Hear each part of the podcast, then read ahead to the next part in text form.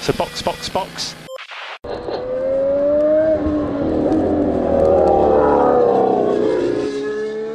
Jumping on come back 11. Sinto meio Mac Miller, sou Machiavelli, não corta minha vibe. Encontrei com essa bitch no Tinder, McLaren. Olá, sejam bem-vindos a mais um episódio do Box Box Box, o original. Eu sou o Eric Andriolo, estou aqui com Aninha Ramos Oi, gente. e Mauro Debis. Fala, meus amigos! É, hoje a gente Quanta vai falar... gente. Pra uma segunda-feira à noite. É porque hoje a gente vai falar sobre uma equipe que não, não existe equipe brasileira, mas existe a próxima coisa de uma equipe brasileira, que é a grandiosa McLaren. É ou não é a equipe do Brasil? Absolutamente não, mas eu amo. Porra! A equipe cheia de brasileiro, cara. A equipe começou a ganhar por causa do Emerson Fittipaldi. A história dela tá completamente ligada ao Brasil, né? Não tem como dizer que não. Sim, olha só. Três brasileiros. Fittipaldi, Ayrton Senna e Luiz Hamilton. Os três se fizeram na McLaren. Porra, você vai dizer que não é? Bom, cidadão honorário é cidadão. Então, assim, pode inclusive contar esses títulos aí todos pro Brasil. É isso aí. Pode, não, pode trocar tudo. Ah, mas o oficial, isso aqui, pô, o oficial do Mazepin é uma bandeirinha branca escrito Rus. Ural Cali. ah, porra, então a nossa vai ser também, porra, é tudo Brasil. É o país com mais campeonatos. É isso aí. E quase todos, né? Pela McLaren. Bora lá, bora lá. Tô curtindo a wave com a gang. Pessoal, McLaren, também conhecida nos últimos anos como McLata, Ah, não fala não que dá gatilho. o gatilho da GP2 Engine. Deep Two Engine, pois é. Então acho que a gente tem que contar aqui a historinha da McLaren. A historinha não, uma puta história que a McLaren, ela tem uma história surpreendente, na verdade. É uma equipe gigante, é uma equipe super antiga, é a segunda mais antiga, né, Aninha? Só perde pra Ferrari Sim. em velhice na Fórmula 1. E é a grande rival da Ferrari também, né? Sim, a rival histórica é a McLaren. Na verdade, a rivalidade histórica é Williams, McLaren, Ferrari. Uhum, Mas a Williams, no momento, tá meio que. Vamos evitar falar sobre isso. E. Já falamos sobre isso no episódio. Já falamos o episódio inteiro sobre a Williams, que tem uma história foda também. Inclusive, ouçam lá, hein? Isso aí, pelo amor de Deus, ouçam lá, porque a Williams merece nossa apreciação, apesar dos últimos, sei lá, 15 anos.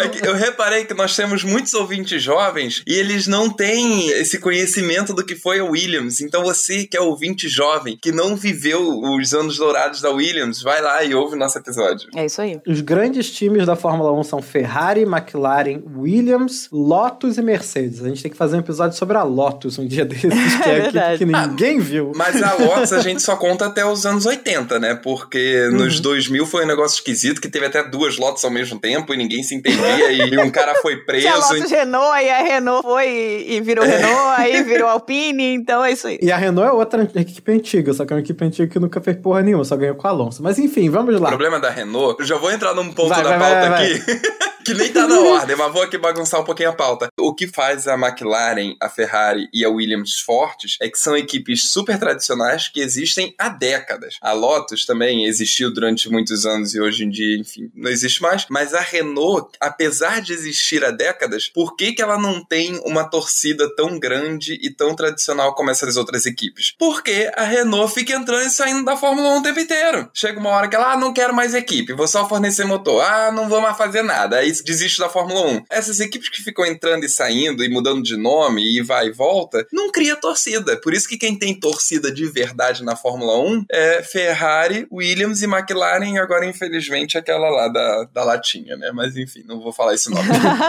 a Mercedes também tem um pouquinho dessa situação, né? De entrou e saiu, ela existia, né? Deixou de existir, ela acho que nos anos 80. 70 ou 60. Acho que a Mercedes foi só nos 50 ou 60. A Mercedes deixou de existir nos anos 50, justamente naquela coisa que o Mauro falou da Suíça, que teve aquele Foi. acidente com carros da Mercedes envolvidos, né? E aí a Mercedes se retirou do automobilismo, inclusive da Fórmula 1 naquela época.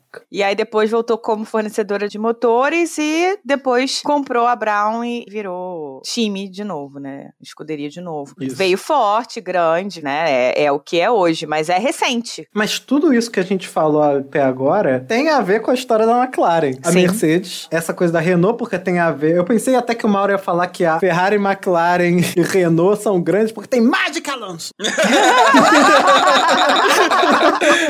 e a gente precisa falar muito sobre isso, essa figura também, né? Mas vamos lá. A McLaren tem oito títulos mundiais de construtores e 12 de pilotos. Com isso, ela é a terceira maior vencedora, fica atrás da Ferrari e da Williams, mas empatada com a Mercedes. E fica na frente da Lotus, que tem sete só. É, tem sete correndo só até os anos 80, né?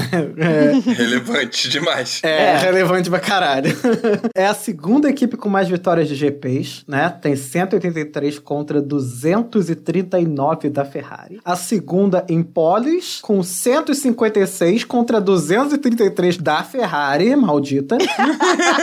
Eu tava esperando. E os campeões pela McLaren foram Fittipaldi, Hunt, Lauda, Prost, Senna, Hackney e Hamilton. Olha o nível dos nomes. É, olha os nomes. É absurdo, né? o mais chulezinho aí é o Hackney. O mais chulezinho é o Hackney e foi chulezinho porque ele resolveu tirar o ano sabático dele e nunca mais voltar. Porque É. talvez se ele tivesse ficado, a McLaren podia ter tido um pouquinho mais de sucesso nos anos 2000. É, e teve outros motivos que a McLaren não teve sucesso nos anos 2000. Quando a gente for falar de Spygate, a gente fala sobre isso. Meu Deus, teve isso.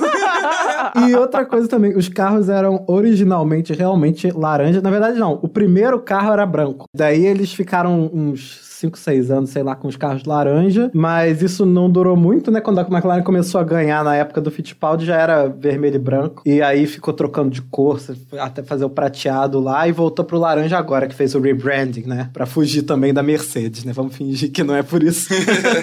Posso contar uma história vergonhosa? Não sendo nossa, pode. Não, vai ter gente que vai me xingar. Ah, Eu comecei a acompanhar a Ferrari porque o Senna ganhava num carro vermelho da Marlboro. Aí, ah, que bonitinho. Vou torcer pra esse vermelho aí. Vou torcer pra marca de cigarro, vou torcer pra Marlboro. Tinha o Marlboro, era vermelho. O Senna, eu tinha quatro anos quando o Senna morreu, gente. O Senna ganhava no carro, né, que era vermelho e, e tinha o Marlboro. Esquece a Williams do último ano, porque não ficou icônico o Senna no carro da Williams. Ficou icônico o Senna no carro da McLaren. Uhum. Então, depois que o Senna morreu, enfim, continuei acompanhando com meu pai e tal. Eu via o carro vermelho com o Marlboro, que era a Ferrari. É esse aí. Foi a É minha esse conexão. Aí. logo depois veio o Rubinho e tal, o Schumacher, e a conexão se criou mais ainda. Briou a Aninha, em vez de gostar de uma equipe boa, de gostar daquela equipe de cavalinho lá. Enganada. Enfim, eu não posso falar nada, porque a, a McLaren tá tão fodida. tão fodida. Inclusive, por isso que eu odiei a Mercedes, porque a McLaren era prateada. Quando a Mercedes entrou, ela entrou prateada. Olha isso. E eu não gostava da McLaren porque a McLaren era rival da Ferrari. Nossa, eu amava aqueles carros prateados da McLaren dos anos 2000. Eram lindos. Era bonito. A gente pode criar a teoria da conspiração que foi o Hamilton que levou o bling, sabe? Ele saiu e levou o prateado junto com ele. Mas olha só, durante os anos 70, Ferrari e McLaren eram praticamente indistinguíveis, né? A gente vê, sei lá, Rush, e no Rush eles nem mostram tanto, mas assim, são dois carros branco e vermelho, só que eles são ao contrário. E é isso. Boa sorte. Se você estiver vendo rápido o negócio passar, você não sabe se é uma Ferrari ou uma McLaren. E aí, se você olhar a asa traseira, o Marlboro tá ali, Aham. acabou. A única coisa que diferenciava a Ferrari era que tinha o Fiat azul. Inclusive, os macacões do Hunt e do Lauda eram praticamente iguais. Os dois Eram. vermelhos. Só mudavam os patrocinadores. A McLaren teve um sério problema de identidade. identidade de marca. Bom, mas enfim, vamos, vamos falar da história de fato da McLaren, né? Ela foi fundada pelo Bruce McLaren ou Bruce Leslie McLaren. Ele é um desses caras que tem sobrenome, tem o segundo nome de mulher. Mas ele é neozelandês e isso é impressionante porque a McLaren é uma equipe britânica, né? Uma equipe inglesa, mas tem uma alma de Nova Zelândia ali nela. E o primeiro logomarca dela era um escudinho que tinha um kiwi. Oh. Eu chamava Bruce McLaren Motor Racing Team. E fez estreia no Grande Prêmio de Mônaco em 66, né? E naqueles primeiros anos também não ganhava muita coisa, não. o Bruce McLaren era tipo garoto prodígio. Ele, com 15 anos, modificou sozinho um carro transformou num carro de GP. Era um carro dos anos 20. Pera, quer dizer que agora que o Ricardo tá, tá na McLaren é o mais próximo que a McLaren tem de estar próxima da sua raiz, já que ele é australiano? Eu não fazia a menor ideia de que a McLaren vinha de um neozelandês. Não, eu sabia que o Bruce McLaren era neozelandês. Nossa, mas... real, não sabia. O Ricardo, ele não cansa de desapontar, né? A gente acabou de trazer uma nova forma pela qual ele pode desapontar agora uma nação Que inteira. ele não é neozelandês, ele é australiano. É, não, e mais apontador ainda porque se tem uma coisa que os neozelandeses e os australianos odeiam é quando a gente confunde os dois. Verdade, confundo os dois. Porque é tipo Brasil e Argentina, tá ligado? E, e Irlanda e Inglaterra. Dizer que a capital do Brasil é Buenos Aires. Eu tava olhando aqui a cidade de Wellington, capital da Austrália.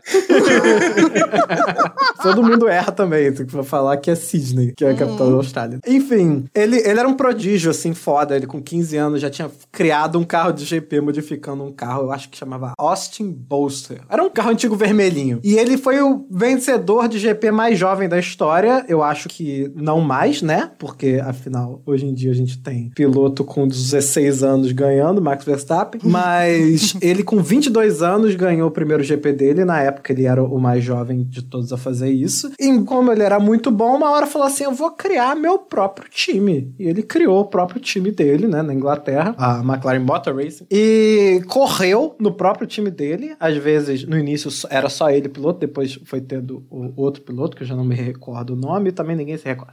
e foi assim até 1970. Ele morreu com 32 só, num acidente te- de teste. Ele tava testando o carro. É, perdeu a traseira e enfiou o carro num bunker. E aí a equipe ficou sem o piloto, o chefe, dono e o cara que tinha todas as ideias.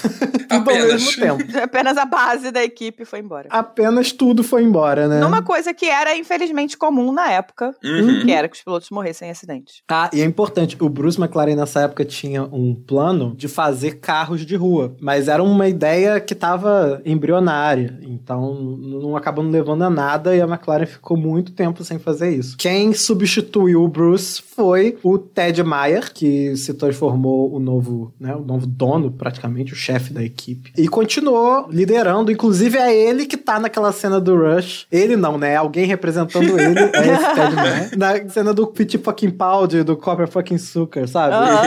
Ele não é o cara falando isso, ele é o cara sério, falando com o Hunt, mas é, é o Ted Mayer, que é o cara que é o segundo chefe da McLaren. E o Ted Mayer viu a época que veio o Fittipaldi e conquistou o primeiro campeonato da McLaren, em 74, que foi, tipo, inacreditável, porque ele era brasileiro. O que, que tem brasileiro aqui, né? Os caras.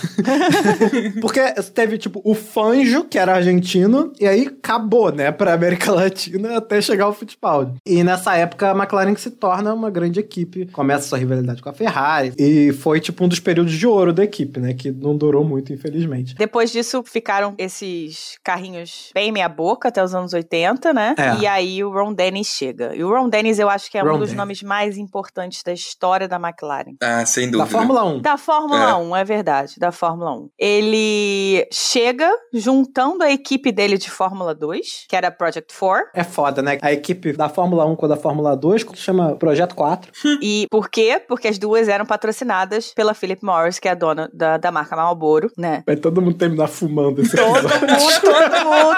Vou ali pegar o Lucky Strike da minha mãe, né? Não, não vou não, mentira. É, mas ele ficou na McLaren por 30 anos. 30 anos, cara, é muito tempo. E ele foi o responsável por levar o engenheiro que construiu o MP4. É o grande carro da McLaren. É, o grande carro da McLaren, que foi o ícone da McLaren, que é o modelo É. MP4, que tem suas variações, né? Que foi o John Barnard. O John Barnard, ele tinha essa ideia de fazer o carro com chassi de fibra de carbono. Era uma coisa que a Lotus já tinha feito tudo nessa época. Toda vez que a gente fizer um episódio desse de perfil de equipe, a gente vai falar um milhão de vezes assim, a Lotus fez antes.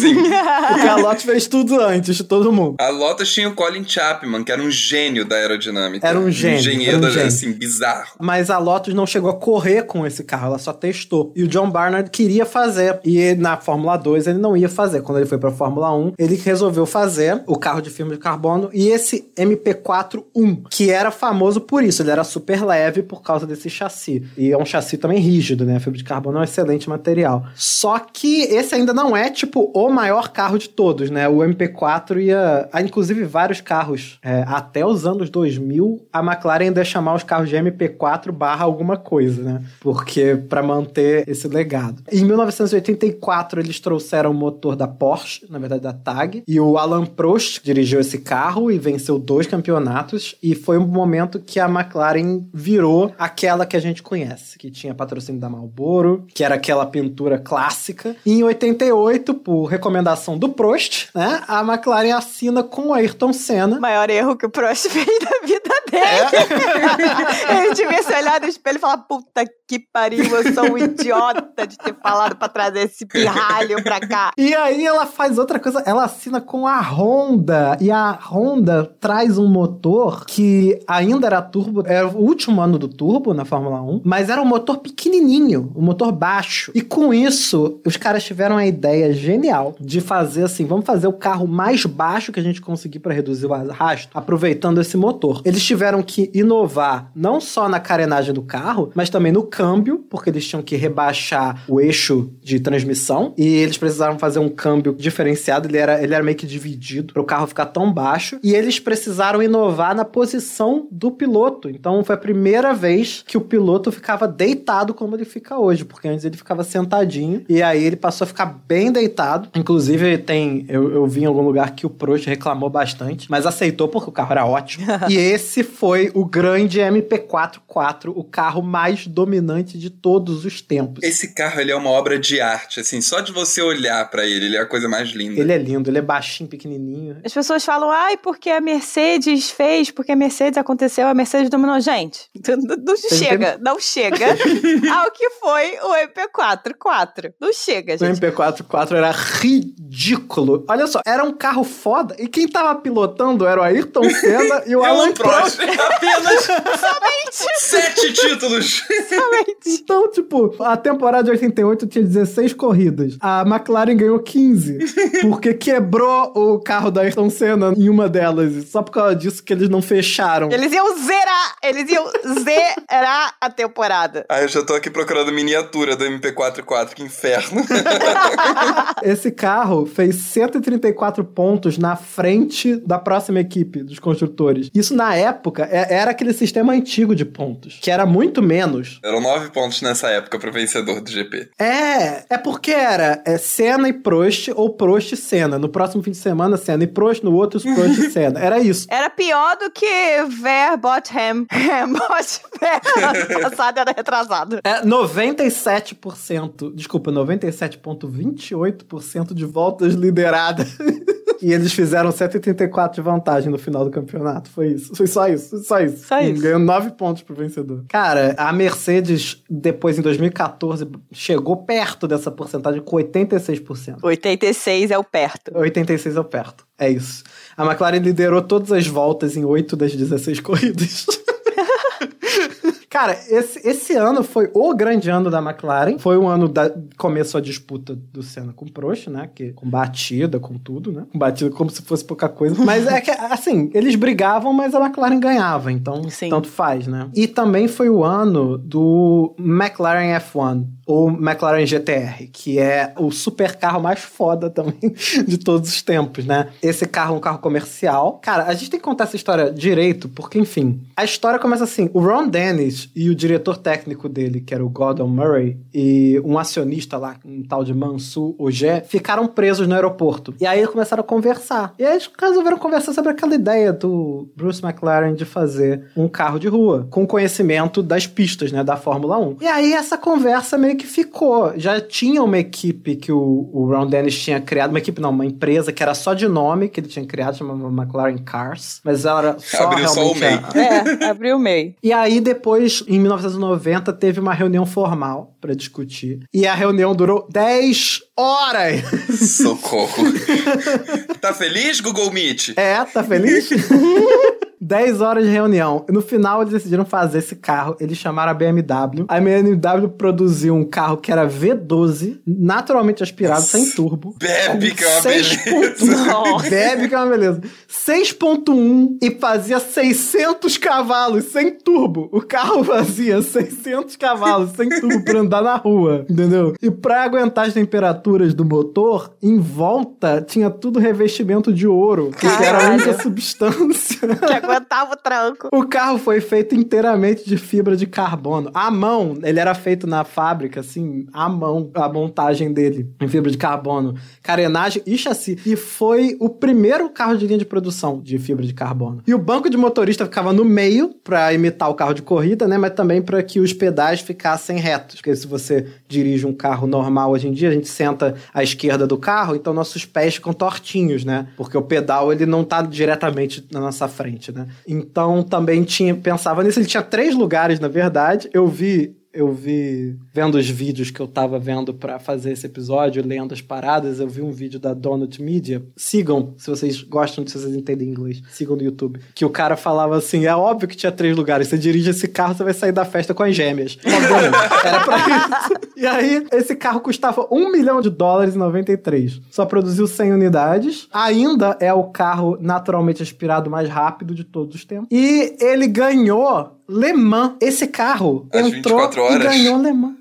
Aham. Ele ganhou Le Mans, sendo que a única modificação que fizeram nele foi botar uma asa traseira e trocar os pneus. Caralho. Botar esse adesivo de patrocinador. Aham, exatamente. E o carro ganhou, ele venceu. E aí a McLaren virou a primeira empresa automobilística que venceu Fórmula 1, 500 milhas e Le Mans, nessa época. Olha aí. E você imagina, era a época que o Senna tava correndo e o Prost tava correndo, os caras lançam esse carro. Eles devem ter feito muito dinheiro. Mas foi o único carro produzido pela McLaren até 2010, quando eles passaram a produzir de novo. Agora eles têm um monte de super carros aí. Inclusive uma McLaren Senna, né? É, inclusive uma McLaren. Eles têm uns carros fodas também. Uns carros que eles se caracterizam por além de eles serem bonitos, eles funcionam. Ao contrário de os Ferrari, Lamborghini, negócio que não liga aí.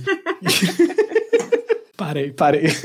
A Aninha puta nem responde. Eu vou responder o quê? Eu não tenho uma Ferrari pra saber, eu não tenho uma McLaren pra saber. Se eu tivesse, eu podia responder. Como eu não tenho, a gente fica quieto. Não, mas isso é conhecido, tá? Ferrari, que os carros da Ferrari de rua quebram direto. Porque a minha Mercedes de 42 lugares está indo muito Exato. bem, obrigado. É, não é? Só essa aí que eu conheço. Já a Mercedes de 42 lugares já me deixou a pé algumas vezes. Nunca quebrou comigo o Mercedão. Privilegiado.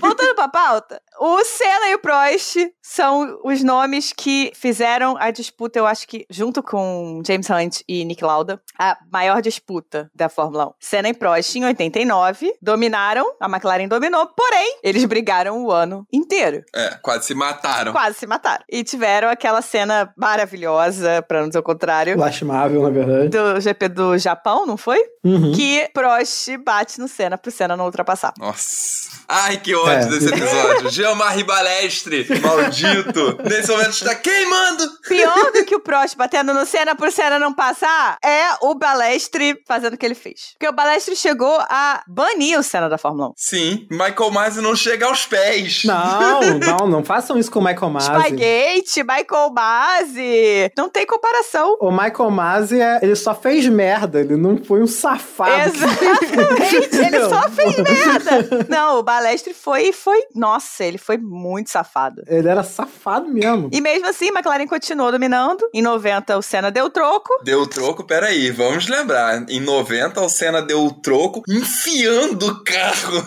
no meio do carro do Prost na primeira curva do GP do Japão. Ah, Eu amo essa história. Vocês acham que Hamilton e Verstappen foi feio? É porque vocês não, vocês não pararam pra ver o que, que o Senna fez com o Prost. E tava certo! Bela e moral! Não, sério, aquilo ali o Senna foi assim, nossa senhora. Tem uma hora que o, o, o Prost falou assim: se ele quer tanto assim, o título pode ficar, caralho.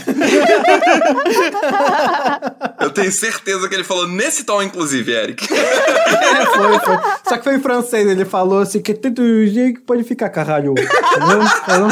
E aí ele deixou com uma baguete e uma boina que ele tava usando naquele momento. Isso acabou em 92, essa dominância toda, porque a Williams fez aquele carro mágico lá que a gente falou no outro episódio, né? Aquele É, carro que FB. respirava, uma besta enjaulada com ódio. É, pois é. E, e o carro foi banido quando o Senna foi pra lá depois, né? Ele teve que ficar com o carro merda. E enquanto isso, a McLaren foi trocando de motor, né? Teve Ford, Lamborghini, Peugeot, até que ela fechou parceria com a Mercedes em 95 e depois trouxe em 98 o Adrian Newey pra fazer o carro. Então o Adrian Newey também passou pela McLaren e colocou o carro de três pedais na McLaren, que era segredo.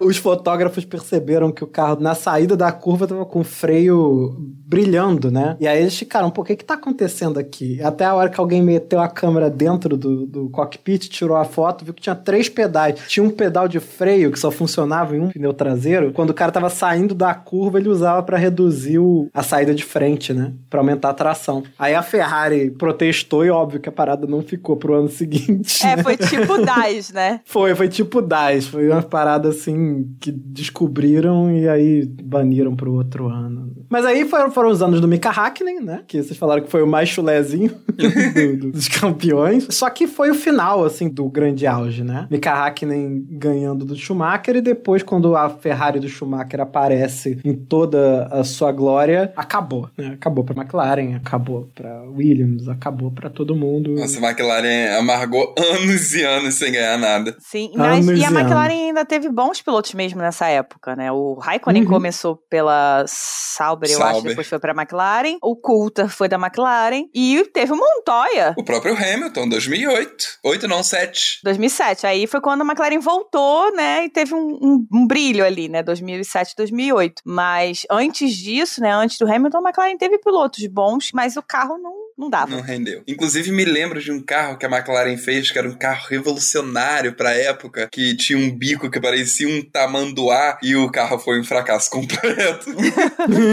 É tipo a Mercedes com o No Pods. é com no pods, exatamente. Mas a, a McLaren foi mais tensa do que a Mercedes. Foi, com o foi, Paz, foi, foi, né? foi sim, foi sim. Enfim, a McLaren passou então um período assim de muita instabilidade. O Newey saiu, eles trocaram de fábrica. E enquanto isso, a Renault é que estava ganhando tudo, né, com o Alonso. E depois o Alonso acabou indo para a McLaren e em 2007 entrou o Hamilton. E aí a gente tem uma sequência de temporadas bizarras para a McLaren, cara, uma sequência inacreditável. Porque em 2007 foi a grande campanha do Hamilton, né, de novato, que ele quase ganhou, perdeu por um ponto, um ponto. Foi o título mais cagado da história, foi esse do Raikkonen, tá? Foi o título mais cagado da história, porque o Raikkonen estava em terceiro. Era pra ser Alonso ou Hamilton, né? E o Raikkonen ganhou. O Alonso com aquele sorrisinho maldito no pódio do Brasil. tipo, o otário ficou sem título. Achou que ia ser maior do que Magic Alonso? Não, não, não. e aí, nesse ano, aconteceu o Spygate, que foi a maior cagada. Eu acho que foi a cagada no ventilador mais ventilada de todos os tempos. Assim, era um ventilador muito grande, muito rápido, e jogaram muita merda nele, porque foi, foi feio. Eu acho que a gente não tem nem tempo de ficar falando em detalhes do que, que foi o Spygate. Não, só dá pra passar por cima. Só dá pra passar por cima. Mas, no geral, assim, a McLaren tinha pegado de um. A partir de um informante dentro da Ferrari, um informante que tava puto com a gerência, desenhos técnicos do carro e outros documentos, e todo mundo na equipe Em sabia. troca de um prato de nhoque.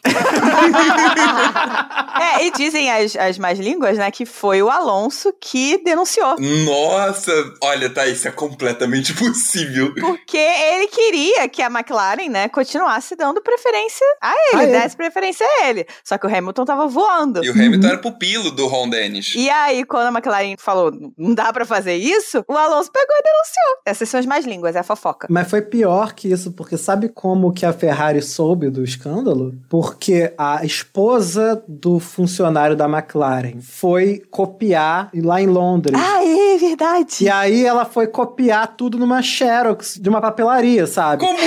Foi. Só que o cara, Era o funcionário, era fã da Ferrari, Eu doente! amo- eu amo e aí ele viu os documentos e ele ligou pra Ferrari e falou: Cara, essa pessoa com esse Ele falou, sobrenome. tchau. Ele era, ele era britânico, então ele falou tipo. Arrivederci. E aí ele falou: olha só, essa, uma pessoa com o mesmo sobrenome de um alto funcionário da McLaren estava copiando os seus documentos aqui na minha loja. Talvez seja bom você dar uma olhada.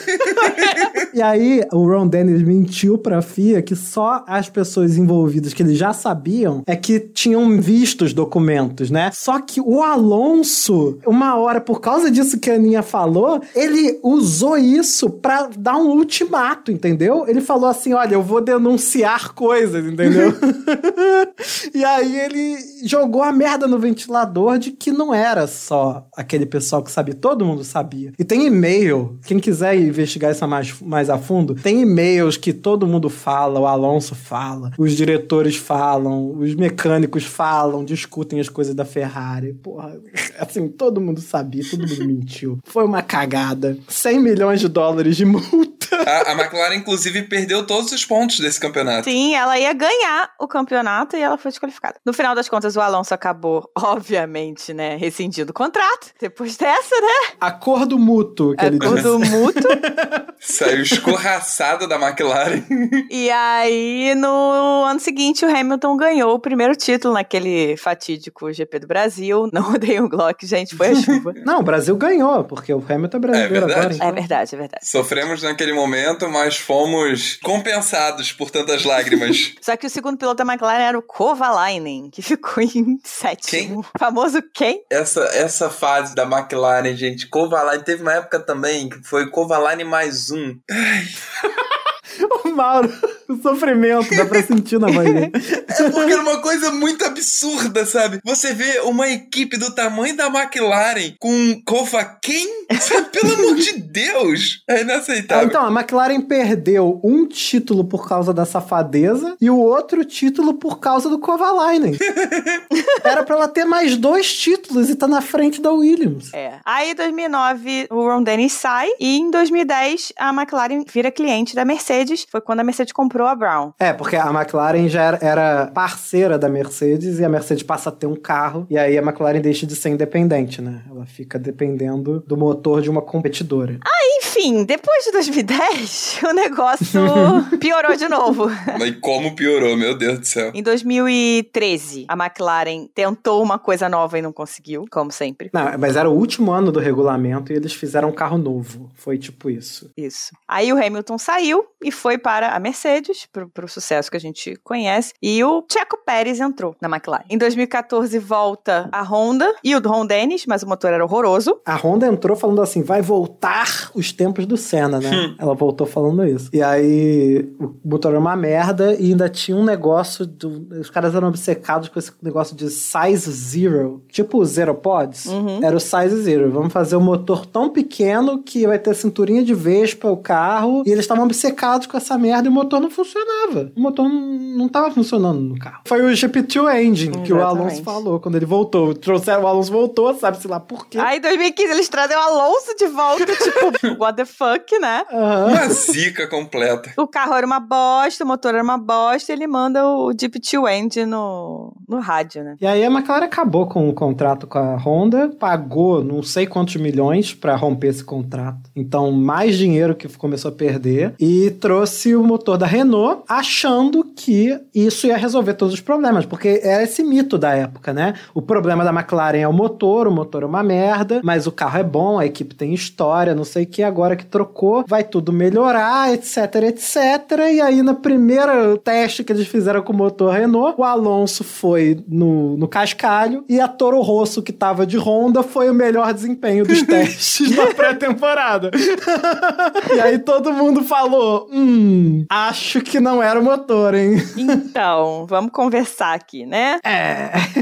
em 2016 foi quando o Zac Brown entrou. Isso. E ele deu uma virada, né? Demorou um pouquinho para dar essa virada, demorou, mas o trabalho dele, hoje a gente vê que o trabalho dele é excepcional, né? É, até porque esse tipo de coisa não, você não vira de um ano pro outro, né? Exato. Então realmente você vai construindo. E ele construiu muito bem. Eu sou uma, uma pessoa que, que gosta do, do Zac Brown. Gosto do que ele fez na McLaren. Eu sou fãzinha do, do Zac Brown, sim. Eu acho ele um ótimo CEO. Eu acho que a cada semana ele traz um patrocinador diferente pra McLaren. Aham. E eles precisam de dinheiro, então é isso aí. Ele foi contratado por isso. Ele foi contratado Exatamente. porque ele é bom de patrocínio. Exatamente, tem que virar outdoor mesmo. Mas, ainda assim, o carro da McLaren evolui, né? Uhum. Mas, ainda assim não vai. 2018, achavam que ia, com motor Renault, pá, pá, pá, não rolou. 2019, vamos, vamos, motor Renault. Aí o motor Renault era uma bosta. É, aí o motor Renault era horrível. Pior que o Honda. Aí, 2020, a mesma coisa. O motor Renault quebrava o tempo inteiro. 2019, eles já estavam com o Sainz e o Norris, né? O Norris é a menina dos olhos Novo da Hamilton. McLaren, o novo Hamilton. É, ele, ele, a carreira dele segue o molde da carreira do Hamilton. Exatamente. Mas eu acho que foi uma coisa do Zac Brown, assim, de ir muito com calma com Apadrinhar. ele. Sabe? Ele aprendeu o que era fábrica primeiro. Ele correu F2, F3 e tal, mas ele foi aprender o que era fábrica. Ele entrou, ele não entrou com nenhuma pompa, nenhuma circunstância. Ninguém sabia quem era quem era Lando Norris, né? O, o Carlos Sainz era o primeiro piloto. Ele foi aprendendo. Hoje, ele já evoluiu. Então, hoje você consegue olhar pro Lando e você vê um puta de um piloto que tá amadurecendo. E Uhum. que hoje pode ser o líder da equipe quando o Daniel Ricciardo não consegue assumir esse papel. Não é o Max Uhum. Verstappen, mas é um bom piloto, jovem. Exatamente, é um bom piloto jovem. Ele é um dos talentos geracionais, né? Você Sem dúvida, Verstappen, sem Leclerc, Norris e Russell. É, ele tá, na- tá no mesmo nível. Eu acho também que a gente não pode deixar de falar do André Seidel, porque ele é responsável, junto com o Zac Brown, né, por fazer vários upgrades de equipamento e infraestrutura. Ele chegou falando, não, a gente precisa ter mudança na fábrica, a gente precisa ter upgrade do CFD, a gente precisa de túnel de vento, e a parceria deles funciona meio que assim, o André Seidel sabe muito bem o que precisa, e o trabalho do Zac Brown é conseguir o dinheiro, sacou? então, eles conversam, ah, o que precisa disso, precisa de dinheiro, beleza, vamos lá, Dell, sabe? Eles arranjam É isso. uns patrocinadores, sabe? Coca-Cola. Coca-Cola, é, exatamente. Além disso, o Zac Brown reestruturou tudo lá dentro, porque já tava feio, já tinha reportagens, sabe essas reportagens que saem de fontes anônimas falando que tá tudo uma merda, que nem a gente tá vendo agora com a Aston Martin, tava assim na McLaren. E aí ele mexeu tudo lá dentro, demitiu uma galera, trouxe outro pessoal, né, James Kay, André Stella, e esse pessoal numa nova estrutura começou a trabalhar no carro e o carro começou a melhorar, né? E não é à toa que no ano passado a McLaren já estava disputando com a Ferrari e eu acho que teria ganhado se não fosse Daniel Ricciardo. Tá tão mal. Se ele tivesse razoavelmente bom, a McLaren teria ganho da Ferrari Sim, no passado. sim, sim. Haven't heard that name in a long time. Aí, além de todo o caminho da, da Fórmula 1, né, que a gente viu evoluir, a McLaren, o grupo McLaren como um todo, também cresceu indo pra Indy, né, se mantendo na Indy, fazendo a parceria com a Arrow e com a Schmidt Peterson Motorsports. E hoje a, a Arrow McLaren é um dos times mais conhecidos da Indy, né, usar o nome McLaren tem um peso muito grande. E tem pilotos bons como o Pato Howard, que é da academia da McLaren e que já testou na Fórmula 1. Ah, eu sempre acho que parece um pré- o nome do cara parece um prêmio. o Papa Award vai para Lando Norris.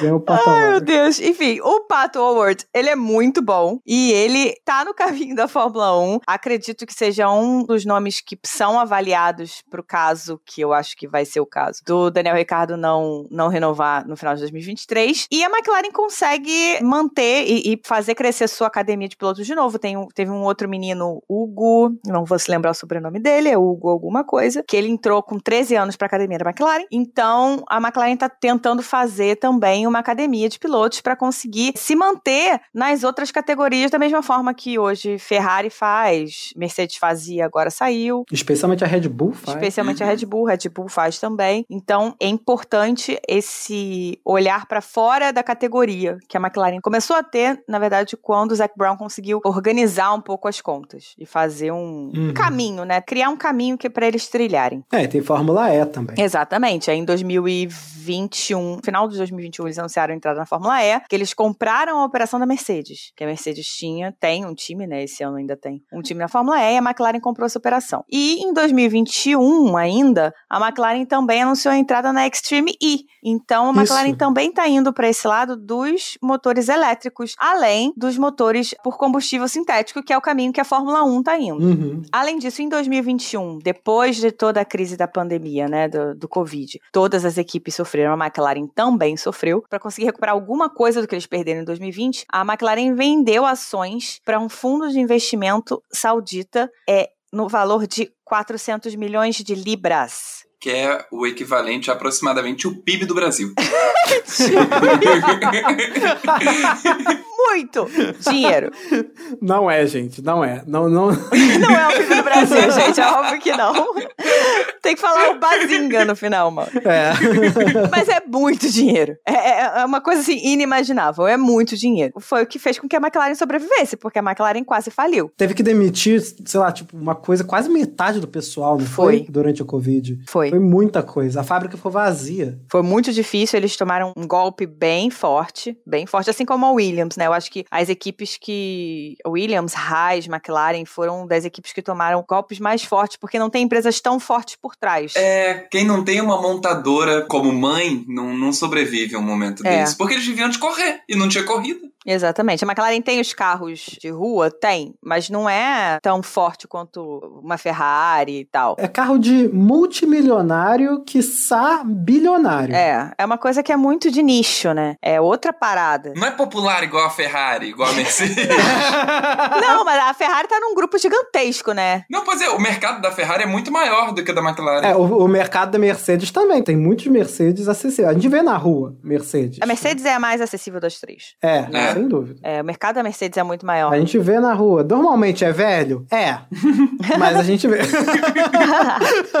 E realmente ter a Fiat por trás é assim, é uma multinacional gigantesca, sabe? É. Pois A é, quantidade de coisa que a Fiat faz pelo mundo inteiro, pô, sustenta a Ferrari fácil sem corrida. pois é. E a, a Sauber tem a Alfa Romeo ali, então também Uhum. sabe. O pessoal fica falando da Audi e da Porsche entrarem. As duas são Volkswagen. Sim, Exato. sim. E a Audi deve entrar pegando essa parceria, comprando a Sauber, né? Tirando essa parceria que a Alfa Romeo tem com a Sauber. Na verdade, a Audi é que vai entrar aí com a Sauber em 2026. Mas enfim, para 2022, Ah, chegamos no grande desapontamento geral da nação. é, todo mundo esperava uma McLaren mais forte em 2022. Agora vai. Agora foi o, vai. o agora vai. Foi mais agora vai até do que a da Ferrari. Porque em 2021 foi muito bom. Eles foram bem. Foi isso que o Eric falou. Se o Ricardo tivesse adaptado com o carro, tivesse dado bem com o carro, tivesse entregando o que se esperava dele, era para eles terem pego o terceiro lugar com facilidade. Porque o primeiro semestre da Ferrari foi muito fraco. Mas a gente já pode pular pra 2023? Tá bom, né? Já deu de 2022.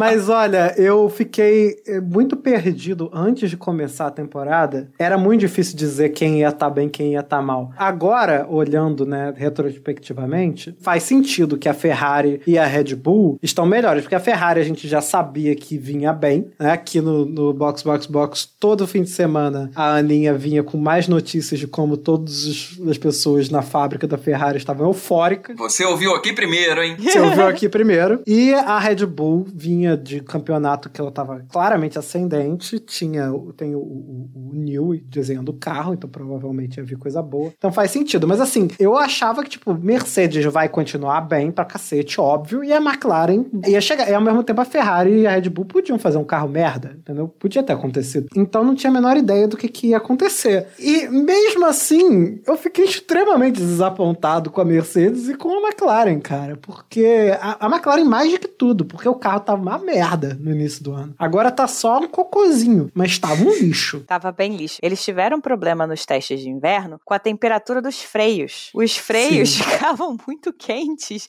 e o carro não aguentava. Ah, precisou fazer upgrade de duto de freio, que é uma peça aerodinâmica chave. Já fizeram upgrade durante o teste de inverno. Essa foi, esse foi parado. Foi que nem eh, o pessoal que teve que fazer upgrade de todo mundo, né? Teve que fazer upgrade de assoalho por causa do porpoising. Eles ainda tiveram que fazer dos freios. E eles tinham Isso. pouca pressão aerodinâmica, por isso que eles quase não sentiam porpoising. Nos testes de inverno você via a McLaren, ela era que menos, menos que cava, né? Você não tem o Mas é problema de carro bom. pressão aerodinâmica.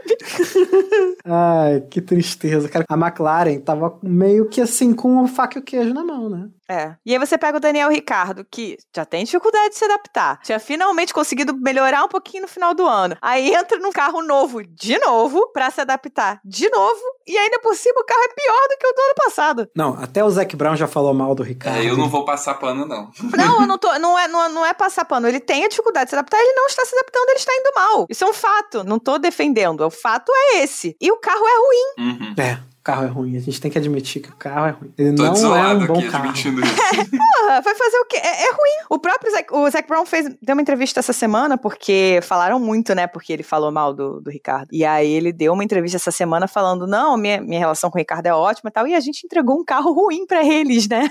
Então, é meio complicado. É uma Williams? Não é. Não é. É uma Aston? Não é. Mas, porra, pra gente estar comparando com essas duas, é porque, né, mandaram mal. É um carro que é lento. O Norris falou, quando teve a discussão por causa das quicadas da Mercedes, a, a Technical Directive, não sei o quê, ele falou: ah, não, a gente anda com carro alto pra evitar o porpoising. O carro deles anda mais alto, não sei se é por essa razão, e, e tem pouca pressão aerodinâmica por isso, né? Andando mais alto, quando o carro é um carro que é baseado em efeito solo, se você anda mais alto, ele tem menos pressão. Você perde o Uhum. efeito solo. É isso, Pois na é. prática é o que acontece. Na prática é isso. Então o carro fica mais lento. Ponto. No final das contas, pode ser até que não seja um carro difícil de dirigir, mas é um carro lento. E provavelmente acaba sendo difícil de dirigir mesmo, porque se você depende do efeito solo, você vai tentar fazer uma curva, É, você- aquilo não vai dar bom. É, mas assim, é, deve ser mais frustrante, porque eu acho que quando o carro é difícil de dirigir, o piloto ele tem consciência de que ele quer fazer uma coisa e o carro não responde, né? Uhum. Mas a situação pior pra quem tá pilotando é o carro fazer tudo o que você quer e no final você tá um segundo atrás do líder. Exato. Faz a volta perfeita,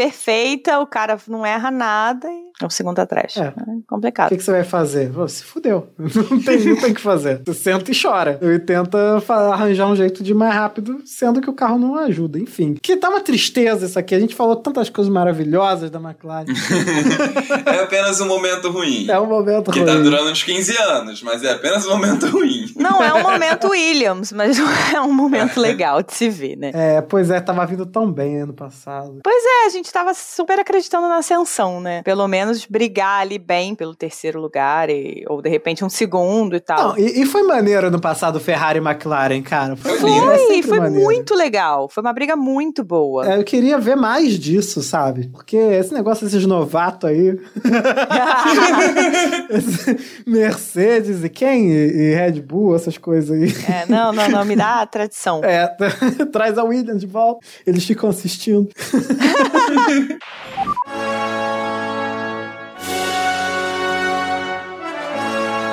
Interrompemos a sua programação para uma nota do editor. Esse episódio foi gravado há algumas semanas antes do final da primeira parte da temporada. Então, vocês podem ver que algumas coisas podem estar parecendo fora de timing. Toda a treta da McLaren com o Ricardo, Piastre, Alpine, Alonso, toda essa bagunça que aconteceu logo no iníciozinho de agosto a gente vai cobrir no próximo episódio.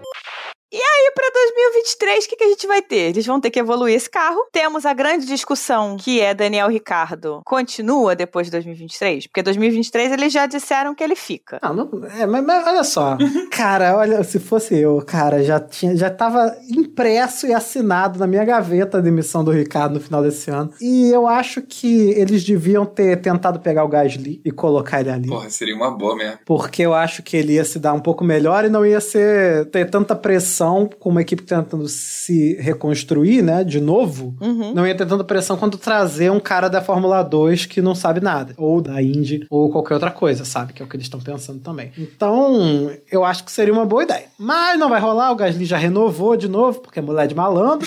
Mas aí você vê que o Gasly, o Gasly renova por um ano. é, por um ano. Ele só tá esquentando assento, sabe? Tipo, tô aqui, Aham. mas tô conversando com todo mundo. Na hora que abriu um espacinho, eu tô fora. E o Piastri não vai pra lugar nenhum, né? Quer dizer, talvez vá pra Williams, dizem. E McLaren, eu não sei. Eu acho que o Daniel Ricciardo não fica, não. Pro ano que vem. Olha, ele e o Zac Brown e o Undersage, todo mundo tá dizendo que pra 2023 ele cumpre contrato. E aí, provavelmente não renova pra 24. Então, a ideia é, quem vem 24? 24 vai estar o Piastri e o Huckenberg, um do lado do outro. Vão tá os dois lá. Pô, não conseguiu, né? É. O Huckenberg vai falar assim: pior que quem fez piada com meu nome foi a porra do Ricardo.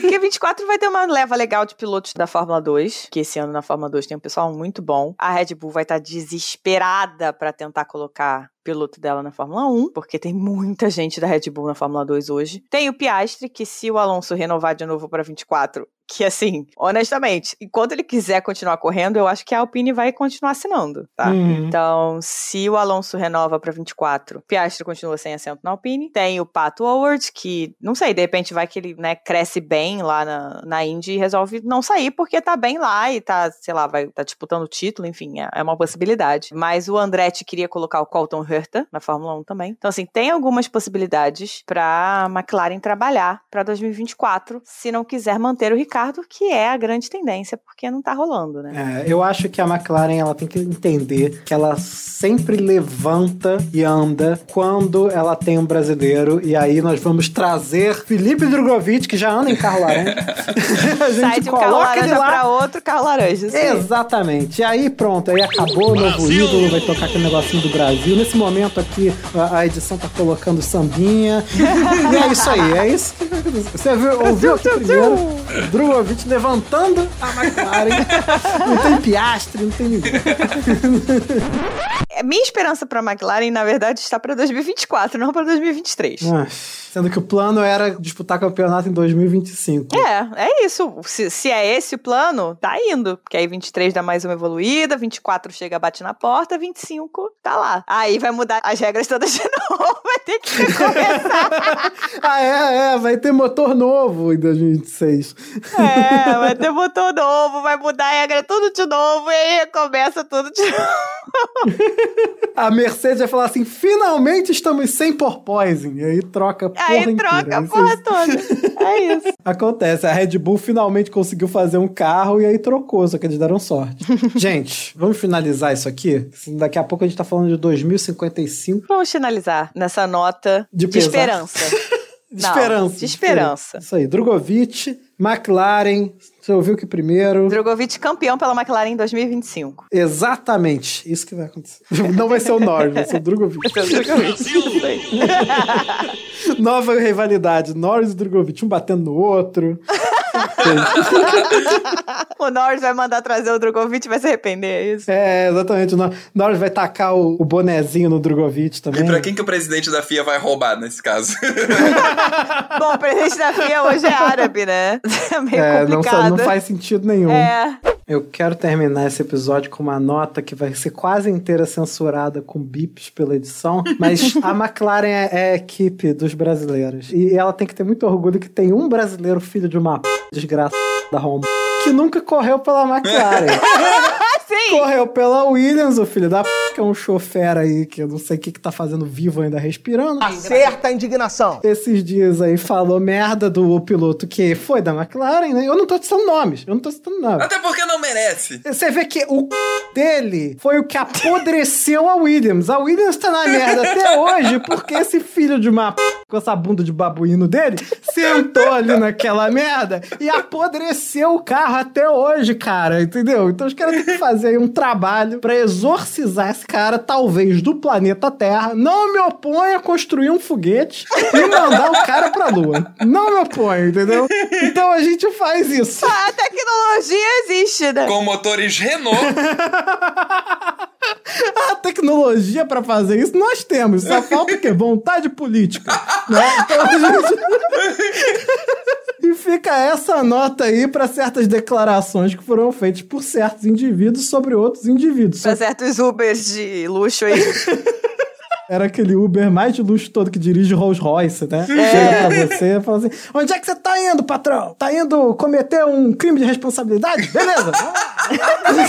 tá indo ali queimar a Amazônia? Vambora. Tá indo Te ali levo. queimar a Amazônia? É, beleza. É isso, é esse cara, é esse cara com toda essa moral, né? Que não é bem-vindo em lugar nenhum na Fórmula 1, muito menos aqui. Só na casa do Max Verstappen. Só é bem-vindo na casa do Max Verstappen. Mas aí o, o, o Helmut Marko também é bem-vindo lá, aquela casa você uma energia negativa, inacreditável. a mãe do Max deve o dia inteiro botar aquelas pedrinhas, sabe? Porque entra uma galera ali dentro. Já deve ter arrebentado uns três olhos de boi lá na casa dela. É. Eu acho que assim, se não quiser falar com a gente, porque a gente falar mal desse estrupício que não, não será nomeado, Foda-se. foda-se também. Foda-se, foda-se, foda-se, foda-se. Pega aí, enfia no c... seu fandom por esse cara, né? E é isso aí. Não falamos nomes. Jamais. Não falamos nomes. So box, box, box.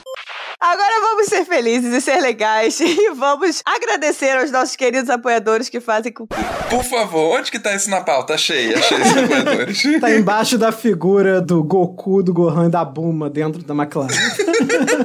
Tô muito confuso com essa imagem. Por favor, vamos botar isso no Twitter. Ai, vamos agradecer aos nossos queridos apoiadores que fazem com que esse hospício possa existir. Valeu, galera! Smooth Operator!